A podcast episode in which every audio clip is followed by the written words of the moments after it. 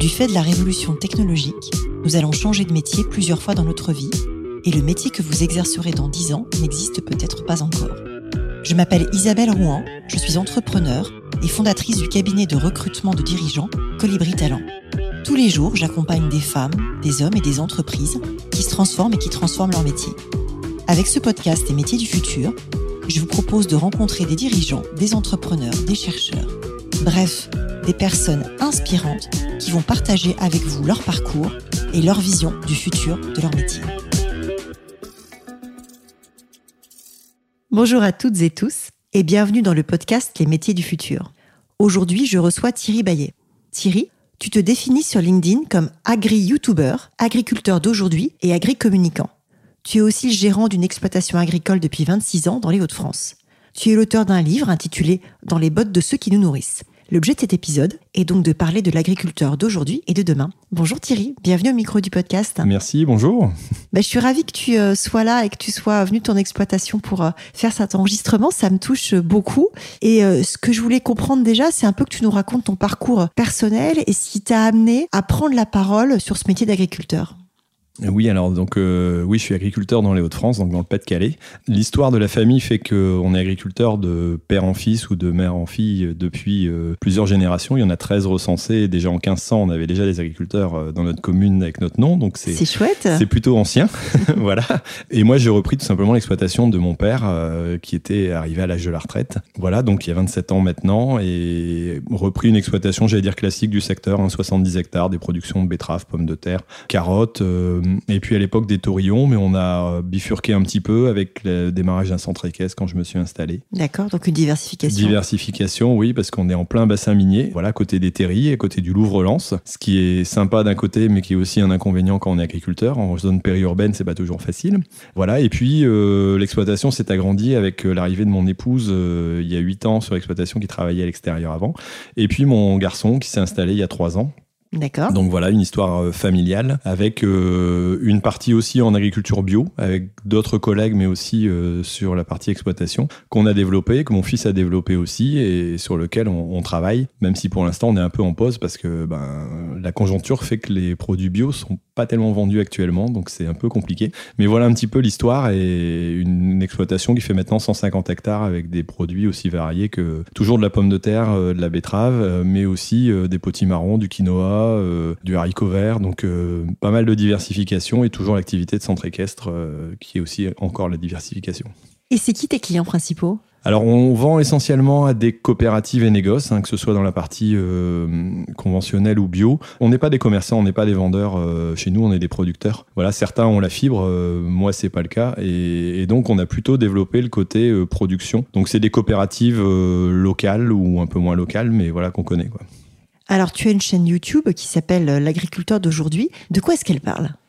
Alors elle parle tout simplement du quotidien d'un agriculteur euh, dans son secteur avec ses productions avec ses pratiques. Souvent, l'agriculteur a une cote d'amour assez élevée, mais les pratiques sont parfois mal comprises. Donc, expliquer pourquoi on va désherber, pourquoi on utilise des produits chimiques, pourquoi on met de l'engrais, par exemple, mais aussi plus régulièrement le quotidien, expliquer une journée, expliquer une semaine de moisson, euh, avec parfois des coups de gueule, avec aussi euh, le bon côté, j'allais dire les côtés positifs aussi de notre métier, qui est pour moi le plus beau du monde.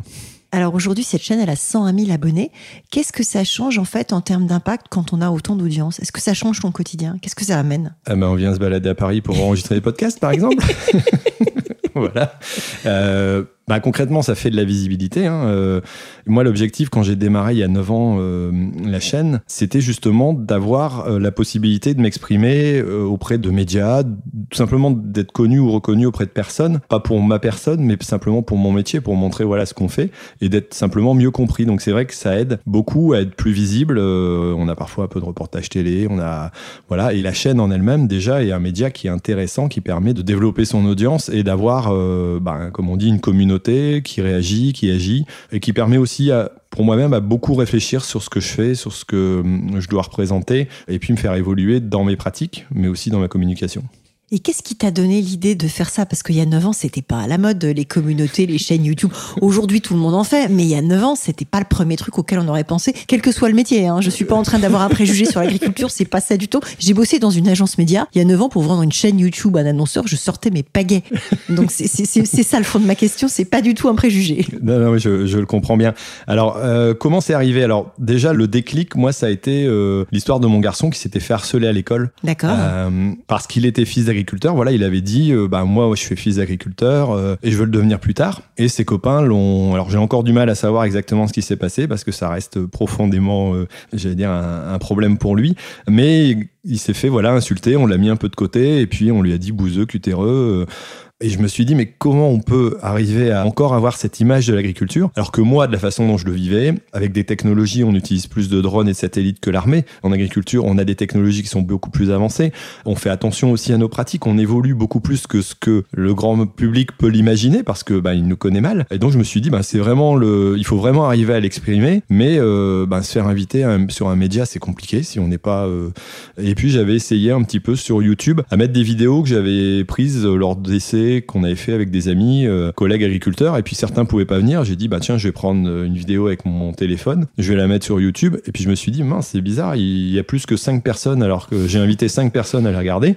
Il y en a une centaine qui ont regardé la vidéo. Je me dis, bah, c'est c'est un média qui permet de communiquer. Et donc, petit à petit, je me suis formé à la communication. J'ai essayé de voir Tu t'es formé comment Essentiellement par le net, hein, par les réseaux, euh, après des formations aussi euh, en ligne, quoi. euh, voilà, sur lequel je me suis un peu accroché pour dire il faut.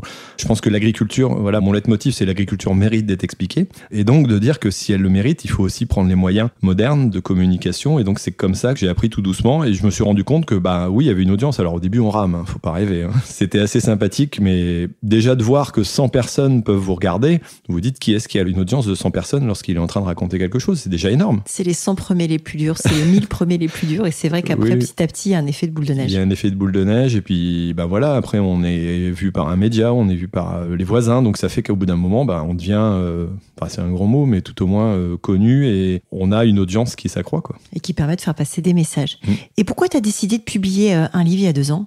Alors là c'est à la fois du défi personnel parce que j'ai redoublé mon CM2 à cause de l'orthographe, euh, à cause du français, je me suis dit euh, j'avais une image de l'auteur qui était aussi très positive euh, en me disant écrire un livre c'est une trace dans l'histoire, j'aime beaucoup l'histoire. Et puis c'était aussi un moyen pour moi justement d'avoir le temps long et de pas être interrompu pour expliquer quelque chose. Une vidéo ça peut être j'ai déjà fait des vidéos d'une heure, euh, de plus d'une heure. Ça permet d'expliquer des choses, mais à un moment donné, quand on écrit, ça permet d'expliquer beaucoup de choses et des choses beaucoup plus complexes. C'est là où j'ai voulu rentrer dans le livre, sans le rendre, euh, si possible, euh, inaudible et trop technique, mais de faire comprendre aussi que la technicité était quelque chose d'important en agriculture et qu'on faisait pas euh, un épandage de glyphosate comme ça par hasard et parce que c'était des firmes qui nous avaient accrochés pieds et poings liés sur un fonctionnement. Et pourquoi tout le monde n'est pas en bio et tout le monde ne fait pas de la permaculture. À un moment donné, il faut arriver à expliquer les choses et prendre le temps long d'une écriture. C'est à la fois faire se faire réfléchir soi-même, mais aussi proposer à d'autres le temps de bien comprendre ses idées. Et pourquoi derrière est-ce que tu as fait un tour de France en tracteur et où est-ce que ça t'a emmené en fait? Alors ce Tour de France en tracteur, justement, c'est quand on sort un bouquin, on a pour moi fait la moitié du travail. Il faut le promouvoir si on Il veut faut être. faire la promo. Je vois très bien ce que tu veux dire. Voilà, c'est là où je pense qu'il y a au moins autant de travail que l'écriture, Plus. peut-être plus, voilà. Et on arrivait en période de Covid. Enfin, on était en étape de Covid. Alors euh, Pas de librairie, pas de salon, rien. Exactement, c'est tout à fait ça. Comment on fait? J'ai lancé une bouteille à la mer en envoyant quelques mails à des amis. Il y en a un qui m'a dit bah, fais un tour de France en tracteur. Quand j'ai lu le truc, j'ai dit complètement barré, c'est pas possible. Et puis euh, j'ai recontacté euh, donc Jean-Baptiste qui avait écrit ça en lui disant écoute, euh, c'est bien gentil, mais toi, ok, t'as une association de start-up, pourquoi on le ferait pas ensemble? Et on est parti sur la route. Voilà, à se dire ben oui, on, on peut prendre un tracteur, aller voir un agriculteur. On est à 3-4 en période de Covid ça sera toléré. Bon, si on pouvait pas se déplacer, ben c'est tout, on faisait autrement. Et puis, ça permet de faire la promotion du bouquin, mais aussi de faire la promotion de l'agriculture, des différents métiers. Et puis moi, ça m'a permis euh, de découvrir aussi d'autres agricultures, parce qu'il y en a énormément. Pour le bouquin, j'avais fait un tour de France avec 10 agriculteurs, agricultrices, pour euh, voir les différences selon les secteurs, selon les métiers. Et là, c'était l'occasion de réitérer ça, et puis de le mettre sur les médias. Et puis, quand le Covid ben, a commencé à lâcher un peu prise, euh, et qu'on a pu faire des rencontres, on a fait d'ailleurs une seconde année de Tour de France, ben on se retrouve à parfois à 50 ou 100 euh, pour des événements qu'on organise et pour lesquels on fait voilà la promotion que ce soit interne à l'agriculture, mais aussi quand on peut euh, auprès du grand public. Alors aujourd'hui, justement, est-ce que tu peux nous parler du métier d'agriculteur tel que toi tu le pratiques? Alors le métier d'agriculteur tel que moi je le pratique, j'aime bien dire qu'il y a autant d'agriculture que d'agriculteurs. D'accord. Pour moi, il n'y a vraiment pas de modèle. On a la chance d'avoir un pays qui est très diversifié. Euh, il n'y a qu'en France qu'on parle de terroir. Ailleurs, on parle de région. Nous, on parle de terroir, de terrain. Ça vient de l'origine. Et voilà, un éleveur euh, breton sera pas, aura pas le même fonctionnement, la même agriculture qu'un éleveur, j'allais dire, de montagne, des Alpes euh, ou des Pyrénées. Et c'est pareil pour un producteur bio. Voilà. Donc ces agricultures-là, elles sont tellement différentes qu'elles peuvent montrer, euh, j'allais dire, des facettes très intéressantes. Après, ce qui reste une réalité chez les agriculteurs, c'est que ce sont, j'aime beaucoup un terme, ce sont des entrepreneurs du vivant. Ça permet de sortir un petit peu du côté paysan, agriculteur euh, alors déjà cette dichotomie où on devient exploitant agricole, où les termes sont, peuvent être un peu importants. Et, des euh, chefs d'entreprise déjà. Mais voilà, on est des entrepreneurs, des chefs d'entreprise. Ça permet de replacer les choses aussi en disant que ben on vit de notre travail, c'est pas une passion. Si c'est une passion, mais ça n'est pas qu'une passion. Faut en vivre. Faut en vivre, voilà. Donc il y a une réalité derrière qui est importante à comprendre. Et donc cette agriculture-là, bah, c'est tout simplement essayer d'arriver avec l'histoire qu'on a eue, le poids, euh, j'allais dire, de l'entourage aussi, hein, qui est important. L'héritage, alors c'est la qualité des terres, c'est parfois euh, les moyens dont on dispose, le matériel, le cheptel, bah, d'arriver à en sortir de quoi vivre, tout en essayant de rendre cette ambiance la plus vivable possible et il y a souvent une proximité aussi du côté familial avec le métier d'agriculteur. Hein. C'est vrai que c'est souvent un métier qui est conçu, enfin, ou au moins reconnu comme très familial. Ça évolue beaucoup avec l'évolution des mœurs, mais voilà, cette agriculture, elle est forcément imprégnée de son environnement. Et quelque part, c'est un métier qui n'est pas délocalisable. Clairement, si on peut s'expatrier en tant que tel, mais on n'aura plus les mêmes conditions, on sera plus le même agriculteur euh, ailleurs. Mais c'est vrai que c'est tout cet ensemble qui fait que l'agriculture est très variée aussi, quoi. Alors justement, tu parles de délocalisation et on a beaucoup parlé euh, ces derniers mois de souveraineté euh, alimentaire euh, avec notamment la crise en Ukraine, mais c'est quelque part quelque chose qui est beaucoup plus ancien. Qu'est-ce que ça t'inspire, toi, tous ces discours sur la souveraineté alimentaire? Pour l'instant, j'ai l'impression que ce sont des discours et que dans les actes, c'est un peu compliqué. Il n'y a pas de baguette magique sur ton quotidien. Non, il n'y a aucune baguette magique. Euh, si on parle de prix avec les lois Egalim qui ont été mises en place, si on parle de souveraineté alimentaire, le problème c'est que la politique et, j'allais dire même l'image des citoyens évolue beaucoup plus vite que l'agriculture peut évoluer. Si on parle d'environnement, il y a 15 ans, il y avait des partis écolos, mais ça représentait pas. Voilà, maintenant l'écologie est partie intégrante de la politique euh, au sens noble du terme, ce qui est logique. Les pressions évoluent énormément, mais beaucoup plus vite que ce qu'on a comme évolution possible euh, en tant qu'agriculteur. Donc c'est vrai que parler de souveraineté alimentaire, moi ça me paraît une base, c'est une évidence. Mais en même temps, les systèmes euh, commerciaux, les systèmes internationaux font que qui sait exactement, à part s'il va chez un producteur, mais ça représente pas non plus la, majorité. majorité. D'où viennent ces produits? Est-ce qu'il y fait attention? Est-ce qu'il sait que les dissonances, j'allais dire, euh, les, les, écarts aussi d'obligations de chaque pays sont différentes en dehors de l'Europe, mais aussi à l'intérieur de l'Europe? Et c'est vrai que tout à coup, on se dit, mince, euh, si on n'a plus de transport, si on n'a plus d'énergie, euh, comment on va s'alimenter Ah, on a peur. Bon, moi, c'est pas un sujet qui me fait tellement peur parce que je pense que l'agriculture a énormément de ressources par rapport à ça. Mais c'est vrai que on se dit, on est un petit peu ballotté parfois dans ces tourmentes euh, qui arrivent, qui repartent. Et est-ce que l'année prochaine, ce sera encore le même sujet qui sera dans la bouche des politiques ou, ou des médias? Alors, si on regarde un peu plus loin que l'année prochaine, c'est quoi pour toi l'agriculture ou l'agriculteur du futur? L'agriculteur du futur, euh, c'est une bien grande chose quelque part d'essayer d'en parler. Je pense que ça restera toujours la personne qui reste au centre des décisions qui l'implique, toujours dans son environnement, toujours dans son fonctionnement. On va avoir de plus en plus et on a énormément d'outils d'aide à la décision, hein, que ce soit le côté usage de satellites, de drones, euh, j'en parlais tout à l'heure, des outils, des algorithmes qui permettent d'améliorer les précisions en termes de météo, en termes d'évolution euh, climatique, de voir quelle production on va devoir mettre, euh, quelle variété, quelle espèce on va pouvoir développer. Donc de plus en plus d'outils qui vont être à notre euh, disposition. Certainement aussi une agriculture qui sera moins familiale que ce qu'elle est actuellement. On parlait de chefs d'entreprise, mais je pense que ça sera de plus en plus euh, retenu comme étant des chefs d'entreprise et non plus forcément des agriculteurs. Quelqu'un à la limite qui sait bien gérer une entreprise quelle qu'elle soit, on le voit dans des grands groupes, euh, on peut passer de l'aviation à, la SNCF euh, sans problème, ou même pourquoi pas à des produits de beauté. Pourquoi pas en agriculture demain avoir des chefs d'entreprise aussi qui arrivent en ayant un bagage extérieur et qui feront peut-être cette activité-là comme d'autres métiers un peu moins longtemps et pas forcément ancrés sur des racines et des choses qui sont parfois difficile à vivre aussi. C'est vrai que ce métier d'agriculteur qui est ancré sur le terroir doit aussi pouvoir évoluer pour que d'autres extérieurs puissent arriver. On aura, je pense aussi, beaucoup plus de personnes de l'extérieur qui voudront venir en agriculture. Et ça, c'est important, mais c'est important aussi qu'ils arrivent à comprendre la réalité pour pouvoir continuer à avancer. Bah, c'est d'autant plus important qu'il y a quand même de moins en moins d'agriculteurs en France. Hein. Moi, j'ai en tête qu'aujourd'hui, il y a 310 000 exploitants euh, et que la moitié a plus de 50 ans. Donc, euh, il y en a beaucoup qui vont partir à la retraite d'ici euh, une quinzaine d'années. Donc, pour le coup, c'est une population qui vieillit, qui est de moins en moins nombreuse. Comment est-ce que toi, tu vois la tendance possiblement s'inverser, justement en attirant d'autres profils ou il y a d'autres possibilités auxquelles on n'a pas pensé ou auxquelles j'ai pas pensé en préparant cette émission euh? Euh, D'autres possibilités, je vois pas, euh, à part d'essayer de conserver déjà ceux qui y sont et de pas leur faire peur, c'est pas toujours évident. Hein. même être fils ou fille d'agriculteur et s'installer, bah, c'est aussi un challenge. Hein. c'est pas toujours facile économiquement parce que c'est reprendre des structures. S'installer lorsqu'on est non issus du milieu agricole, c'est encore plus compliqué. Parce qu'il n'y a pas de terre. Parce qu'il n'y a pas de terre. Alors, il y en a, il y en a pas. C'est la connexion, c'est le savoir. Le métier d'agriculteur est très très complexe. C'est pour ça d'ailleurs que j'ai voulu écrire le bouquin pour arriver à l'expliquer. C'est quelque part un métier où il y a énormément de tenants et d'aboutissants et énormément de connaissances, de savoir à, acquérir. Et justement, où est-ce qu'on acquiert ce savoir? À l'école? Mais derrière, quand tu dois apprendre la météo, les drones, tout ça, c'est peut-être pas un truc que tu as appris euh, en te formant il y a 27 ans. Enfin, j'en sais rien. D'ailleurs, peut-être que si d'ailleurs. Mais euh, les drones, je pense pas. Mais comment tu fais? Comment t'as fait? Non, je pense qu'il y a une base. Il y a un monde agricole il y a un savoir, il y a quelque chose qui se transmet parfois de génération en génération, une façon de vivre. Lorsqu'on a toujours vécu dans une ferme, on comprend les systèmes, on sait qu'on doit acheter, qu'on doit vendre, mmh. euh, qu'on doit produire, que voilà, il y a des choses à respecter.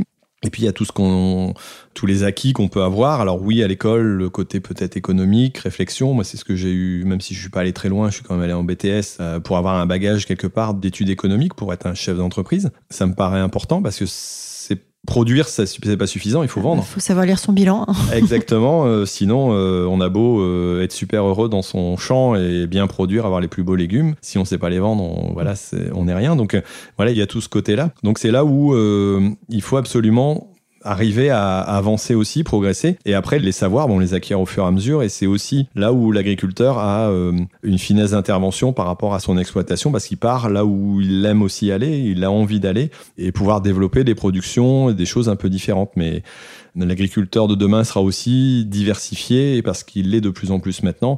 Dire qu'on va que produire euh, tel type d'un légume ou d'un fruit, bah non, il va falloir peut-être euh, soit le commercialiser, peut-être l'empacter pour pouvoir le vendre en soupe ou je ne sais quoi, ou alors diversifier dans d'autres productions parce que ça, il va devoir être de plus en plus, j'allais dire, non dépendant aussi que d'un seul élément. Quoi. Ouais, du coup, de pouvoir avoir de l'enrichissement derrière mm. de, en, mm. raffinant le produit. Quoi. Et euh, comment est-ce que tu envisages l'agriculture décarbonée Déjà, est-ce que c'est possible? Et si oui, dans quelle mesure? Parce qu'on en parle beaucoup, mais euh, concrètement, ça veut dire quoi? Alors concrètement, ça veut dire quoi? Déjà, il faut savoir que l'agriculture a un enjeu carbone qui est très important en termes de dépenses, mais aussi en termes de séquestration. D'accord. Parce que ça, c'est pas souvent connu, mais on commence à démarrer les premiers plans carbone euh, pour lesquels on peut être rémunéré pour la séquestration carbone. Et vous séquestrez dans quoi concrètement? Dans le sol. Tout simplement. Tout simplement. C'est la plante, c'est tout simplement capter du CO2 de l'air euh, hmm. grâce à la photosynthèse. Hein. D'accord, donc c'est comme les arbres. Avant, avant, ta récolte, tu séquestres. Bah, une plante, voilà, un arbre comme un végétal, à partir du moment où il y a la photosynthèse, il est capable de séquestrer du carbone. Donc ça, il y a des techniques culturelles qui permettent d'améliorer ces pratiques-là. Et après, décarboner complètement, bah, ça implique forcément des nouvelles technologies parce que on parlait de résilience euh, quelque part, d'autosuffisance alimentaire. Il faut continuer à garder une production assez élevée. Donc demain, pour être producteur en bio, je sais qu'on a des productions dans lesquelles on a des rendements différents, inférieurs. Si on veut que tout le monde passe en bio et dire qu'on va être décarboné, bah, c'est pas vrai non plus. Donc il y a toutes ces problématiques-là. Mais donc il faut avancer aussi, que ce soit au niveau technologique, parce que ben, l'engrais, oui, euh, coûte cher au niveau bilan carbone, mais le travail du sol coûte cher aussi en termes de bilan carbone. Et à l'inverse, si on arrive à avoir des pratiques avec des couverts de sol toute l'année, avec un peu moins de labour, avec euh, tous ces systèmes, j'allais dire techniques, qui permettent de rendre euh, au sol un peu plus de carbone, il a été annoncé quand même il y a quelques années déjà, avec le plan 4 pour 1000, que si toutes les exploitations agricoles du monde arrivait à, être à un bon niveau de séquestration de carbone, on annulait les dégagements de CO2 au niveau de la planète. Quoi. On était capable de, de l'annuler complètement. Donc la solution, elle n'est pas que dans les océans. Ah non, c'est pas que dans les océans, non, le sol a, a une capacité énorme. Donc euh, voilà, et je pense que de toute façon, il faudra jouer sur tous les plans. hein. On Mm. ne sera pas les seuls, voilà. Mais euh, diminuer euh, quelque part son empreinte carbone, oui, c'est aussi une phase que les agriculteurs ont en tête, mais qui est pas évidente à mettre en place parce qu'on n'est pas les seuls décideurs. Et consommer du fuel pour faire aller un tracteur, pour l'instant, on n'a pas encore trouvé d'autres solutions. Quoi. Ouais, c'est pas très décarboné, ça. Non, non, mais pas plus qu'une voiture et, et on a les mêmes problématiques. C'est clair. Quel conseil tu donnerais aujourd'hui à une jeune ou à un jeune qui voudrait devenir euh, agricultrice ou agriculteur? Alors c'est bien de dire une jeune ou un jeune parce que les filles ont une place tout à fait importante à prendre même si elles n'en ont pas encore euh, peut-être conscience pour certains mais c'est vrai que le côté féminin peut tout à fait être euh, apte à reprendre une exploitation, à être chef d'entreprise, à travailler dans une ferme. On en voit euh, qui se débrouillent tout à fait, il n'y a pas de problème. Euh, grand petit gabarit, c'est valable pour les hommes aussi. hein. Il n'y a plus cette histoire de force qui était nécessaire à un moment donné, voilà parce que les métiers ont évolué. Donc ça il faut avoir pas mal d'envie je pense, il faut savoir se renseigner. Moi j'ai beaucoup de jeunes qui regardent aussi mes vidéos. Euh, avec ce côté, euh, bah moi je viens pas du milieu agricole mais ça me passionne, j'aurais envie d'y être. Après bien sûr il y a les formations qui sont dispensées, qui existent et euh, qu'on peut suivre. Et puis il y a aussi le côté pratique. Rien de mieux que d'aller euh, en stage, d'aller travailler, de se former pour devenir agriculteur ou agricultrice demain quoi. Et à quelqu'un qui envisage de se reconvertir dans l'agriculture, tu lui dirais quoi? Bah vas-y, fonce. Euh, si tu commences à te dire que ton métier euh, n'a aucun sens et que tu sais pas pourquoi tu te lèves le matin, alors peut-être que tu n'auras pas le même salaire, euh, j'allais dire, euh, en arrivant, mais au moins tu arriveras le soir. Peut-être un peu plus fatigué aussi, mais au moins ça permet de bien dormir. Et avec euh, la conviction d'avoir réalisé quelque chose d'important. quoi. Il y a des ouvertures. C'est chouette. C'est pas toujours évident, mais il y a des ouvertures. Alors j'aime bien terminer par des questions un peu plus personnelles. La première que j'ai envie de te poser, c'est comment est-ce que tu euh, concilies ta vie pro ta vie perso? Déjà, est-ce que ça existe une vie pro une vie perso quand on est agriculteur? Alors oui, ça existe. Euh, forcément, la vie perso est mêlée à la vie pro parce que ben, mon garçon travaille dans l'exploitation, mon épouse aussi. Donc, ben, dans un temps, des sujets où l'on passe à table, ben, c'est aussi euh, du travail. Mais on essaye de s'en sortir un peu en prenant des vacances, en prenant l'air aussi. Donc, ça fait du bien. Et après, dans le temps de travail, euh, souvent, j'aime bien dire que j'ai demi-temps de 35 heures quoi, dans la com et dans l'agriculture. Donc, ça fait des journées bien remplies. Mais en même temps, bon, euh, quand c'est un plaisir, c'est pas gênant. Alors justement, est-ce que tu peux me décrire ta journée type? Alors je sais pas s'il y en a une, mais si je voudrais donner une journée type, euh, c'est lever souvent vers 6 heures, euh, voire 6 heures et demie quand ça pousse un peu moins. Ça m'arrive régulièrement si j'ai pas une activité physique dans la journée importante de démarrer par un peu de sport parce que je me dis euh, faut aussi s'entretenir.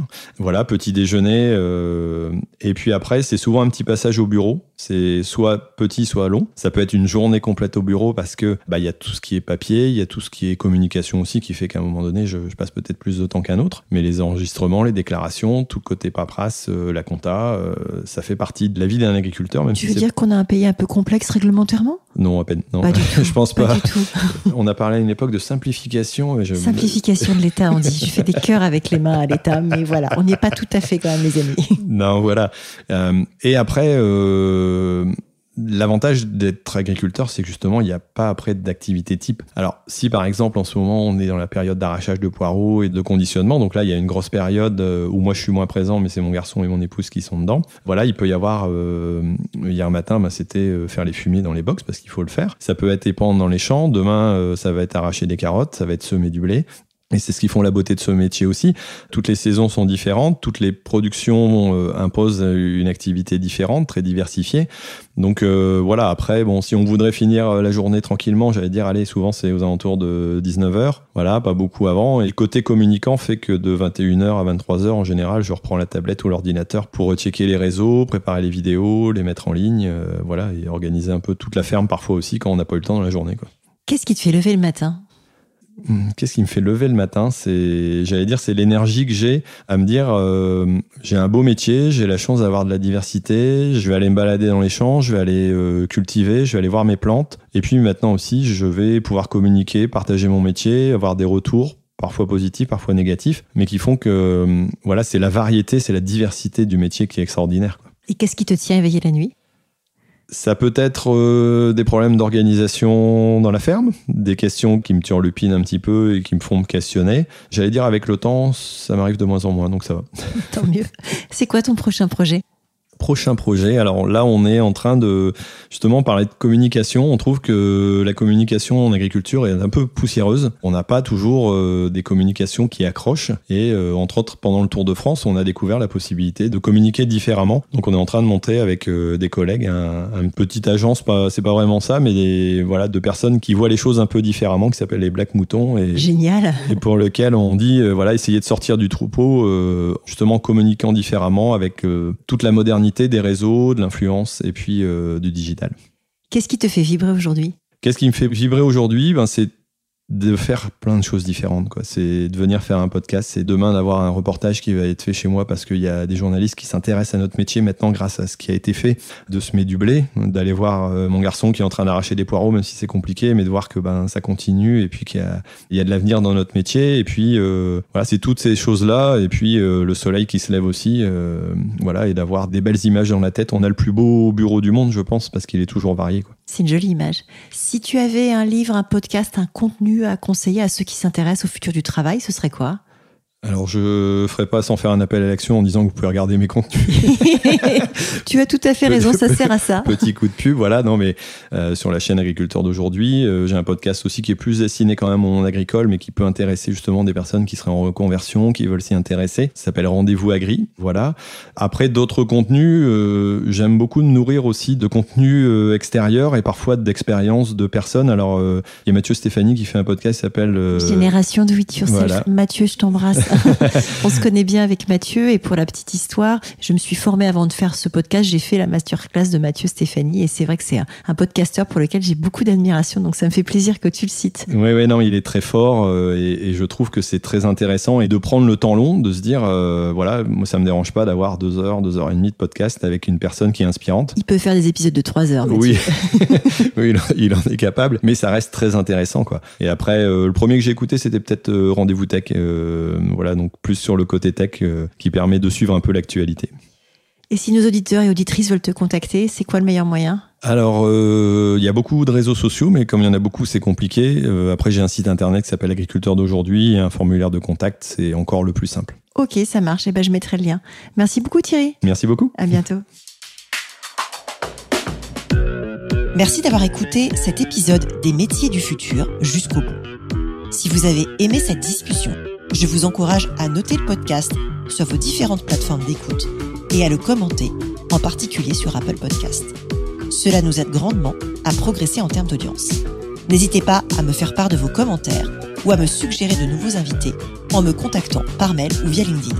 Prenez soin de vous et à très bientôt.